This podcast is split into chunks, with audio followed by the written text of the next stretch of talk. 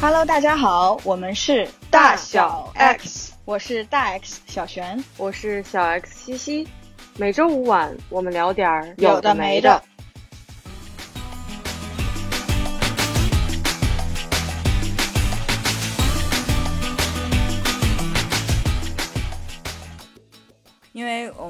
做播客嘛，其实像这种内容创作，我之前也做过内容，一直都会有一个问题，就是你的内容其实是免费分享给听众的，但实际上其中用到的一些内容，并不是我们免费就可以拿到的。那之前我们做这么多期节目，其实有蛮多次都受到了这个困扰，就是我们每次开头结尾的那个音乐，并不是随随便便就可以找到就可以用的。对，所以之前都会一直有这个困扰。直到这个西西发现了一个新的资源，你来介绍一下好了。对，就是朋友的一家做音乐版权的一个品牌，叫曲多多，拥有来自索尼、EMI、环球及众多独立音乐人近千万首正版好音乐，提供人工选曲、无水音试听。批量下载等特色服务，是一个致力于为企业和内容创作者提供高效便捷音乐服务的授权服务平台。这口条怎么样？可以，可以，可以。他们 slogan 其实想的也蛮准确的，就是叫多快好准，三分钟搞定你的音乐需求。因为在我们之前的节目当中，就曾经为这个事情还蛮头疼的。然后有的时候可能因为版权的问题，还要比如说下架又重新上传啊等等，还是有蛮多问题的。所以我觉得这还是一个。呃，对我们来说还是蛮有价值的一个资源。我觉得可能很多，我看到其他其他很多的播客，其实也会有类似的问题，或者是他们也有自己的解决方案。就是他们在每期的时候，也在他们的 show notes 里面也会去讲用的是什么音乐，来自于什么地方呀等等。所以可能这是内容创作者共同面临的一个问题吧。我觉得其实国内，我觉得这种版权意识也是越来越强的吧，逐步在提高。对。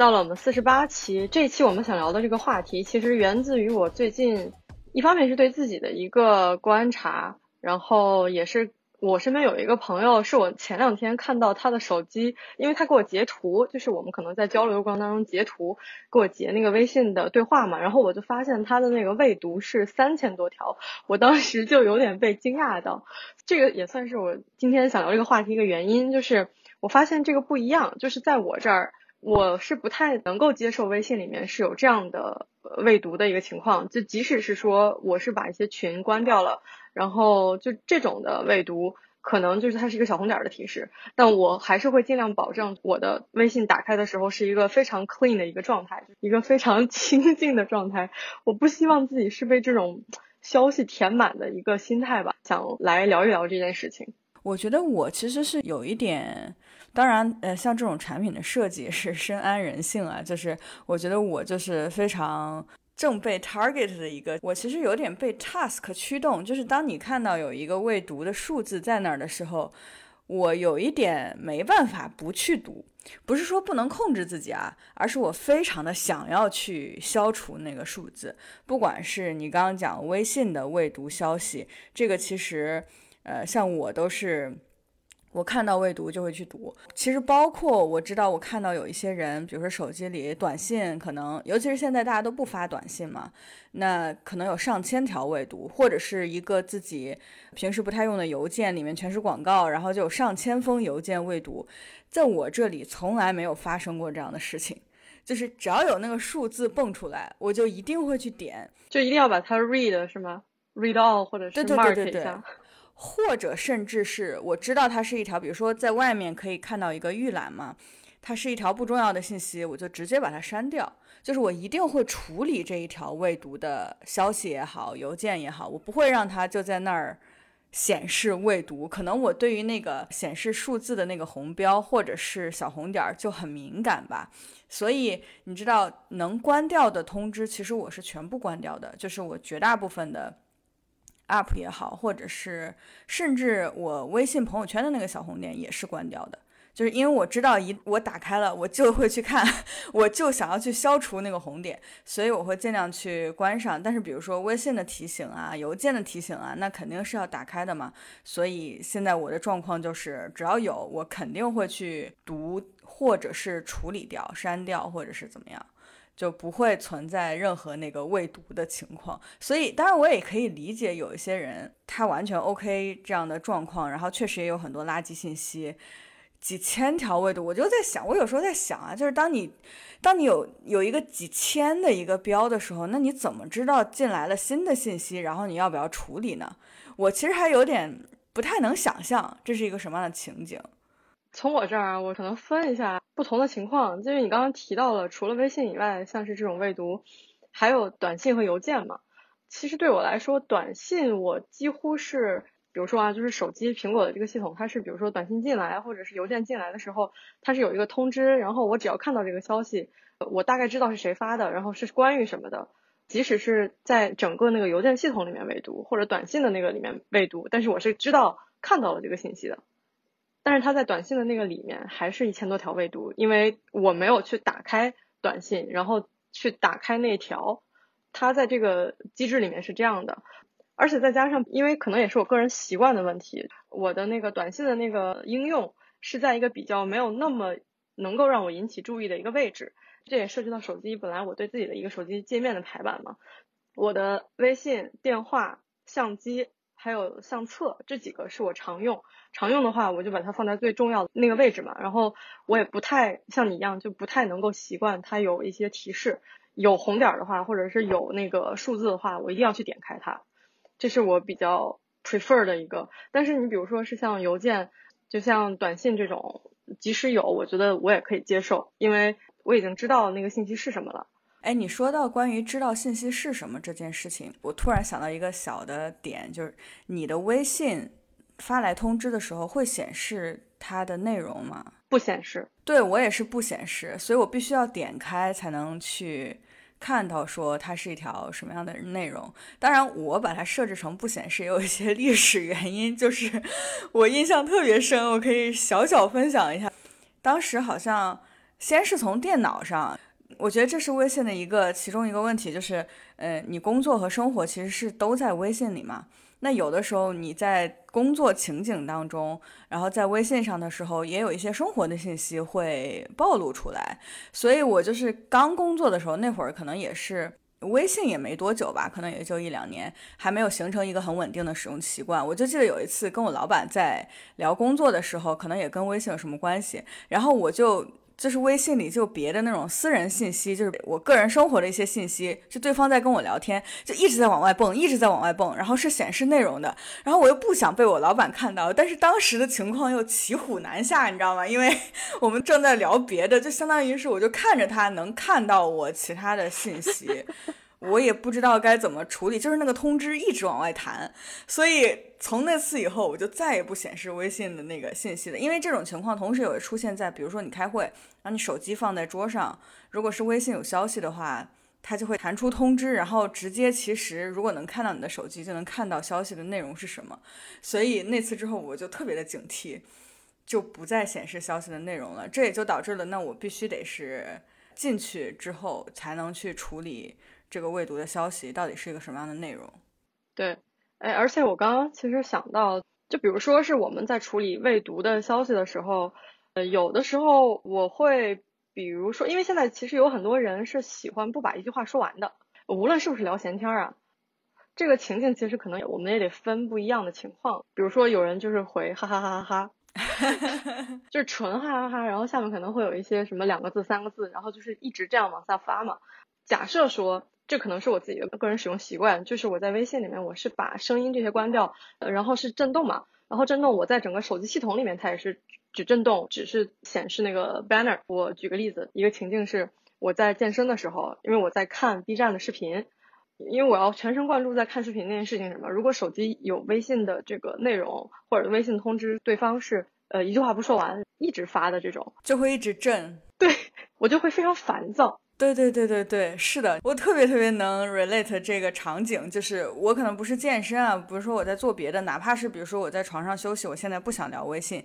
但是它就一直有那个震动，我就会去开那个勿扰模式。对对对，我现在也是。虽然我不知道微信里是谁在讲，因为大部分群我其实是 mute 的，但是有的人确实聊天习惯就是那种一下子发来一大串，而不是说用一段话把整个事情说完。这可能是个人习惯不一样。但是在那种情况的时候，我就会就觉得好烦呀，我又不想看，但是他一直震，我就马上把那个 勿扰的那个模式打开，然后世界就清静了。这也是本来今天我们在脑报今天的聊天内容的时候，我想到的那个点嘛，就是当我开始不用微信跟人闲聊，我其实也是相当于是观察到了自己最近的一个偏好，就是我一般在微信上跟人聊天，现在是要么就是有事儿，相互有信息的输入和输出，而不是单纯比如说是闲聊天、闲扯这种，我现在很少来。对，我觉得也有可能是我们可能 overall 花在闲聊上的时间就减少了，因为我们更知道这个更重要的事情是什么。因为你刚刚说在微信上闲聊天儿，我有的时候会在微信上聊，是一个特殊的场景，就是因为我在国外嘛，那我跟国内的朋友保持联系，有的时候其实也是通过闲聊的方式，也只有微信这一个渠道。可以和他们闲聊，因为国内真的所有的就都在微信上了，然后所以这是我会在微信上闲聊的这样的，可以说唯一的一个场景。当然也会跟我爸妈闲聊，在我们的家庭群里面 跟他们闲聊一下，所以主要是为了跟国内的朋友或者是家人保持一个相对频繁一点的互动，呃，所以这个是我闲聊的。场景，但其他情况下，我不觉得我有什么闲聊。生活当中，比如说真的面对面见面的时候，可能有的时候会闲聊啊，不管是呃一起吃饭，或者是一起做点什么事情闲聊，这是一个很正常的场景。但是所谓的这种网上聊天的闲聊，我觉得现在真的很少发生了。花在这个上面的时间比小的时候要少很多。感觉小的时候，记不记得小时候，比如说高中、大学，能在 QQ 上聊一天，也不知道在聊什么。对，现在完全没有这种情况了。对，像你刚刚提到，其实现在更喜欢 in person 的一些对话，就是因为，比如说我是想找人聊天，想找人聊一件什么事情去解决，呃，不一定解决问题啊，但是就是想我去。找他的时候，可能也就是为了约他的时间，然后我们比如说找个时间聊一聊，然后语音一下，或者是说见面吃饭聊一聊，或者约出来走一走什么的。这种的时间可能在微信上的沟通，必要的沟通，我觉得会有。但是如果我更想聊天的话，我会选择就真正是用更沉浸的方式，而不是就是通过手机。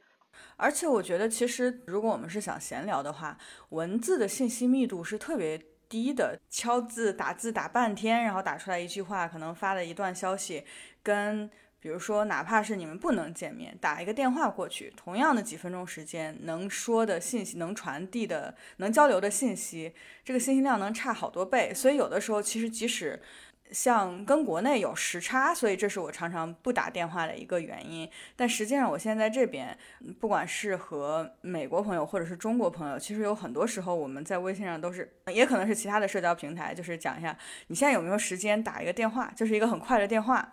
然后就开始用电话来交流我们想要聊的事情，所以这种文字的闲聊就感觉有点不够高效。明明是你说话三分钟就能说完的事儿，你在微信上可能要聊个半小时才把它说清楚。确实，这种场景发生的就少很多了。但是我也发现有区别，就是说。不同的人有不同的 preference 吧，我会发现有的人会直接一个电话打过来，其实这种情况我有的时候不是特别喜欢，我非常抗拒。他不跟你约，对，就是我希望是你先问一下，对吧？你现在方不方便打一个电话，或者是就是我跟别人约电话，哪怕是我现在想打，我也会先文字的问一下，因为你不知道对方在做什么呀。就像我有的时候，可能我只是躺在床上休息，但我这会儿就是没有打电话的心情。那我就会跟对方说啊，那比如说我十分钟之后给你打过去什么之类的，我酝酿一下，对吧？但是像那种直接一个电话打过来的，我甚至有的时候会装作没看见，而过一会儿我有心情了，我再给他打回去。哎，我跟你一样。啊，对对对，我就比较抗拒那种因为不问我方不方便，直接就打电话的这样的一个状况。但是，我也觉得这可能是社交媒体发展的一个变化。你想，之前完全没有微信或者怎么样的时候，我们可不就是直接一个电话打过去，也不会先发个短信说：“哎呀，你现在能不能打个电话？”所以这种使用习惯还是能有这样的变化在里面。哎，你说到这个啊，这个本来是我写在提纲里面后面的，因为我是想说，有一些假设我们说在工作的时候处理工作的时候，有人是发微信文字的嘛。文字的这个信息来沟通，然后也有是说，比如说会发那个六十秒语音，呃，也不一定六十秒啊，但是最长它是六十秒嘛，它可能是为了把这个事情说清楚。再就是说，我们刚刚说一个电话直接打过来，或者是说有的还就是拨视频电话，这个可能比较少，这个视频电话可能关系比较亲近了。对我来说，就是 preference 也不一样，我其实很少会直接跟人约语音电话，或者除非是比如说我们跟开电话会的感觉一样了。如果是要打语音电话的话，那如果其他的事情，比如说我们可以就是发资料或者怎么样，我觉得没有这种非常强的连接，就一定要通过这种语音电话的方式。我还想说一个点是，可能我不知道现在在美国是什么样的，因为我之前感觉，就包括现在我在我的这个工作环境里面，我们很多时候是要 appointment，就是先跟老板约时间，就是我们可能都是提前好久定好的。这也是我其实不太喜欢，就是接一些临时的语音电话，因为我会觉得我是就节奏会被打乱的这种感觉非常不好。呃，美国这边我觉得情况不一样的是，我们仍在疫情当中，就大家还没有回办公室，所以像这种网上的交流，尤其是像有一个比较。稍微长一点时间，或者是稍微正式一点的讨论的时候，那肯定是要有一个 call 嘛，不可能是两三句话聊一聊就可以的事情。那这种情况一定是提前约的，因为你没法不提前约，就是他不像在办公室一样，你可以直接跑到办公室去就找他聊一下，问问问题。因为我记得之前在国内的时候，其实有的时候如果不是一个特别正式的那种讨论，比如说就是遇到了一些什么问题，或者是有一些什么新的想法，我可能直接就。站在对方的办公桌旁边，然后就把这个事情讨论完了。呃，也会有这样的情况出现，可能也就五分钟、十分钟，大概这样的样子，就是不至于去约一个很正式的会。但是现在，当所有人都在家办公的时候，有一个问题是我们失去了这个五分钟、十分钟的场景。你要协调所有人的时间，对，必须得发出来一个。Calendar invite，然后把所有人都 block 到这个时间，然后大家都在这个 call 里面，才能去讨论一个这样的事情。甚至有的时候就是 one on one 的时候，就比如说跟老板一对一的聊天，其实也都是约好的时间。我只有在有一些非常比较小或者很快一两句话就能回答的那种信息性的问题的时候，我会直接用文字去 ping 对方，直接发给对方，然后他很快。就能回复我的这种，其他的情况真的基本上都是要有固定的时间，就所以现在我就我现在的工作有一种习惯，就是我会。积累一些问题，就如果不是急着要解决的问题，我就攒在一块儿，攒在我们那个约好的时间里面一起解决。平时就我就先去做其他的一些事情。当大家不在一个空间里的时候，这就没有办法，必须得这样。所以我不知道，因为两个月之后我们可能会回办公室，大家一起上班。我其实还不知道 美国的职场 back to normal 之后是一个什么样的情况，大家会不会直接。Walk in 走过来沟通问题，还是说大家也会提前约时间？我现在还没有体验过。是的，其实我觉得是一种结合会比较好，因为有一些问题确实是当下立马去脑爆一下解决，迅速拉个会，我觉得是比较高效的一个方式。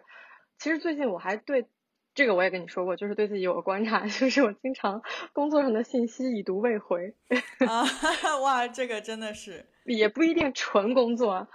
我觉得可能有几个心态啊，一个是我觉得我当下需要酝酿一些想法，我回复的时候需要想一下，但是我那个时候看到那个时间不允许我想着怎么回复他，然后就搁置了。搁置了以后，因为我也没有像比如说像你一样有一些可能已读，但是。那个没回的时候你会标记一下，我就忘记了，然后他就沉底了，沉底以后，就今天还在发生一个情况，就是他昨天一早问的我，那个一天过去了没有收到任何消息，单独过来私信我。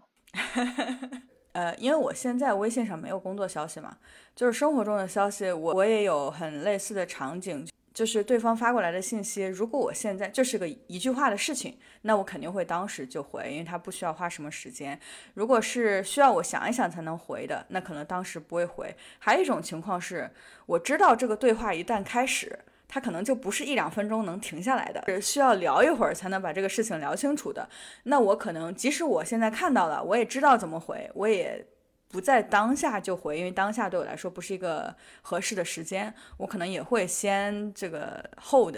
到一个我更方便的时间，然后再去开始这个对话。那这种情况下，确实就会出现那种，我之前啊就会各种，你记不记得以前在我们朋友的群里，我还被吐槽过，就是我太多次意念回复，就是 看到了消息一直没有回，然后一直直到对方来追问我这样子。所以我现在也形成了一个新的习惯，就是那种。我看到消息没有回，我觉得要回的那种信息的时候，我虽然看过了，然后我退出微信的那个对话框，再把它标成未读，这样的话它就会有一个一的那个显示在那儿嘛。而基于我受不了那个一的 这种性格，对，所以在我每次看到它的时候，我都会去想要去回复它。那直到我有一个合适的时机，那你不会多了很多操作吗？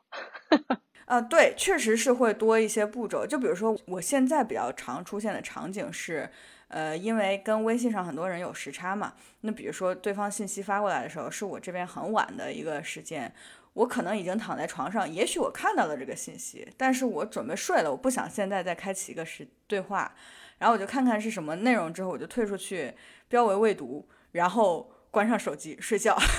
这样我明天早上起来第一件事情就可以处理这一个消息，不会忘掉它。尤其是这种睡一觉起来的情况，这百分百肯定会忘掉的。如果不标未读的话，所以这是我的一个场景，就是用这种方式来减少这种已读未回的所谓意念回复的这样的一种情况吧。想起来一个点啊，就是因为我在想说，有一些群虽然我已经 mute 掉了，但是它还是会有那个小红点儿嘛。然后我就发现有一些群，其实我根本不会在里面互动的。那我为什么还没有退出来呢？这是一个我给自己提问的一个问题啊。就是我不知道你有没有想过这个问题。就是我永远不会讲话。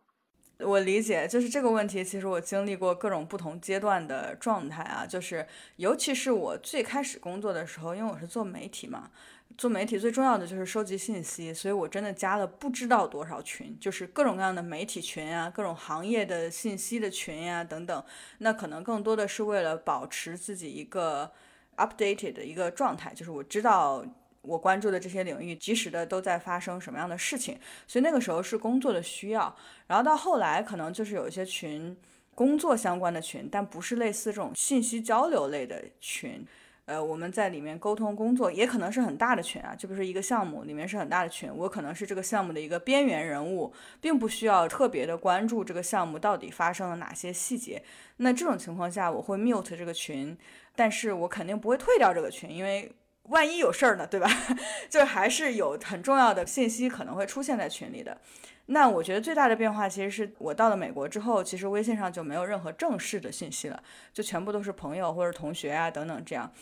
我在一开始的时候，其实也加了一些类似那种，你知道当地的华人群啊，或者是什么同学、什么校友群啊，类似这种群还是有很多的。然后，呃，我也不会在里面聊天，但是因为我是刚来这里，所以其实我对于那些信息是有渴望的，或者说有需求的。我希望能够看到那些信息，可能能帮助我的生活。所以就我还是会关注，但是最近再加上我又搬家啊等等之类的，我确实进行了一番操作，就是退出了很多很多群，因为我发现其实我不太需要这些信息了。就像你说的，我永远都不会在这些群里互动。那当这个信息对我来说，对我也没有那么大价值的时候。我觉得这可能也有一点点那个 fear of missing out 的感觉，就是哎呀，万一这个群里有什么重要的信息我没看到怎么样？但实际上你仔细想想之后，没什么重要的信息在这些群里。我现在有这种新的想法是，真正重要的信息你是不会错过的。你群里没看到，你别的地方也会看到。你真正对你重要、你值得关注的信息，你总是可以看到的。其实。有一些群里的信息是给你创造需求，或者甚至有的时候是制造一种信息焦虑。它给你很多很多的 input，但实际上你并不是需要，它是硬生生创造出来的一种好像是对信息的需求，其实你并不是真正的需要它。所以我最近退了好多好多群，就是微信里清静了很多。对我，我也是把有一些没什么信息，可能里面很多都是在就是群里面的人闲聊天的这种，我就退掉了，因为感觉也没什么。第一，我不会互动，然后第二，我也没有在这个里面也获取了一些什么信息，也没有。然后很多购物的群我也退了，因为之前可能也是，比如说有什么海淘的需求，哎，这个之后我们也可以聊一期。有一段时间我还是挺希望看到一些 discount，或者就是。比如说他们代购，然后有一些什么折扣，比如说烧包年度大促之类的，就这种时候。然后现在我发现我没有时间关注这个了，这可以之后聊啊。就是反正我是删了一些这样的群，还想聊一个，这也是我前段时间观察我那个朋友，就是我发现我其实不会在微信里面发比较长的文字，或者说发比较长的文字的时候，我会非常非常留意去分段。你知道分段就是比如说我是一条里面。这一小段说的是一个意思的话，我下面就会空格，然后把它分开。这种时候其实也不多，是因为我一旦开始写这种小作文，可能就意味着我们中间可能有一些需要解决的问题。这种可能更比较偏向在和朋友之间关系，或者是说亲密关系里面吧，在沟通的时候，工作里面我很少用微信去这样写小作文什么的。但是我发现我的那个朋友，当时我看到他回复嘛，然后我就看到他的那个几乎都是十几行，且不分段的。就包括他收到的信息和他发出去的信息都是这样的，然后我就在想，他真的编辑一条信息需要酝酿好久啊，感觉。我觉得这其实可能跟工作环境和个人习惯都有关系。在微信里，我觉得发那种特别长的文字，其实是把微信当邮件用了。对吧？一长段文字其实是你需要编辑，还要来回改，它并不是像即时聊天、即时通讯一样，你下意识的当时怎么想的，然后就怎么说了。这其实是我一个我不喜欢国内工作环境的地方。微信是个必不可少的交流工具，你哪怕就比如说有一些公司，他们内部可能用钉钉啊、用企业微信啊等等，但是你跟外部的人聊天的时候，你比如说跟合作伙伴什么的，最后还是微信。那其实微信，我觉得很多时候是不太适合进行一些相对正式的工作沟通的。就比如说有一个小问题，就像我刚刚举的例子，我跟我老板之间如果有什么小问题，我也是在即时通讯的那种工具上就 ping 他一下，让他马上给我解答了。但是但凡有稍微正式一点或者怎么样，我们全部都是写邮件。那首先，我觉得国内的这种邮件的使用习惯就没有那么的。高频，我觉得跟美国相比啊，至少我感受的是这样。就有的人就会觉得这个事儿还值得写一个邮件吗？就是有的人可能会有这样的一些想法，就都在微信上。尤其是很多时候，比如说我们新要开始做一个项目，或者是新开启一段合作关系，大家互相认识的时候，全部都是拉一个微信群，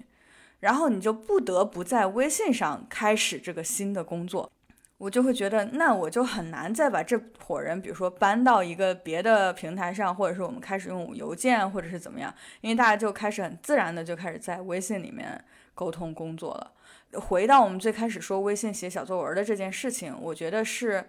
如果是工作场景啊，就感觉是不得已而为之，因为你聊一些工作内容的话，可能还是编辑一段比较完整的文字更容易能传达清楚你的意思，不容易引起歧义，而且对方阅读起来也更方便嘛。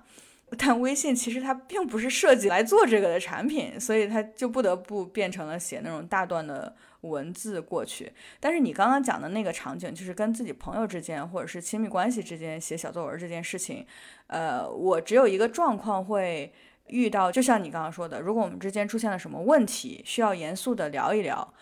而我们没办法见面的时候，可能会写一些小作文，因为要保证我的表达是准确的，对方能 get 到我的意思，而不是越聊越糟的这样的一个。情况，但是在其他的情况下，就是正常聊天什么之类的，就不会写小作文，就觉得本来都是即时聊天了，然后我还要编辑来编辑去，酝酿半天，然后发一段，就感觉那可能就失去了这个即时通讯的价值了。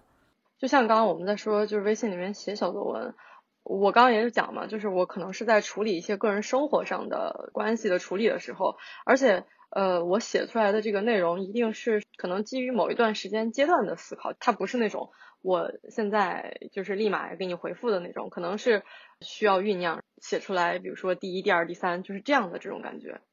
其实有点像把邮件搬到生活里面的那种感觉。对对，是的。其实有的时候。我觉得邮件还是一个蛮好的沟通方式。哎，我跟你讲过吗？就是曾经有一段时间，其实我和男朋友发过一段时间邮件，就是我们想处理一些问题的时候，就我觉得他是一个你能把话讲得很清楚，而且比如说你。这一系列邮件可能就是在讨论某一个问题，你想要去回溯这些信息的时候也非常的容易，因为微信里面信息太多了，你聊一会儿这个，可能又问了点别的，然后你想要再去找到这些信息的时候，其实它追溯起来还是蛮难的。所以我还觉得邮件其实如果我们能用到生活中，也是一个不错的方式。我记得之前也我们也说过，对吧？除了邮件，还有这种共享文档。对对对，是的，其实有很多这种在工作当中提升我们工作效率的工具，搬到生活里面，其实一样能让我们的生活变得更高效，或者说更适合某些场景吧。我感觉，哎，你说到这个应用的嘛，你说的不也是信息类的吗？没有，所有的，我就是所有的其他的 notification 都关掉啊，呃，因为只要有通知，我一定会点开，所以。其他的，除非是像那种这种沟通类的不得不看，我就不得不打开。其他的我真的全部都关掉。当然还有一些工作中用的、跟工作相关的一些，但那也是沟通类的，就比如说工作中的邮件、工作中的交流工具这种会打开。其他的我也全部都关掉的，因为我感觉现在怎么说呢？这些应用有一种 overwhelm，对你只要打开通知，它就会一直给你发，所以我就不给他们这些机会。我可能会多一些，呃，你肯定也有，就是我们的 calendar，然后包括 reminder，就是记录的那些，比如说我自己要给自己提醒有一些时间点，那个肯定会通知。然后再就是我的银行的那些，因为比如说提醒我什么哪天还款这种类型啊，这种类型我会打开。哦，这种我都是通过邮件耶。比如说银行，我需要还款或者需要有什么新的 statement 什么的，都是会给我发一个邮件，我还是通过邮件去知道这个信息的。哎，其实这也是一个蛮有意思的。其实邮件你如果及时已读，它也会，比如说你打开邮件的时候你能看到它，但是你如果手机提示当时忘了，可能就忘记了，它就淹没了。对，嗯，好主意。我也是，我其他基本都没有，就除了我刚刚说的短信还有邮件是。我现在的短信是有四百九十条，然后邮件是有六百七十五，是因为我手机和电脑是同步的。我一般是手机看一下，就是删掉那个通知，但是我是用电脑回复嘛，所以就还好，其他都是非常清晰的，没有任何通知，就不能接受。对，我的手机上也是没有任何未读。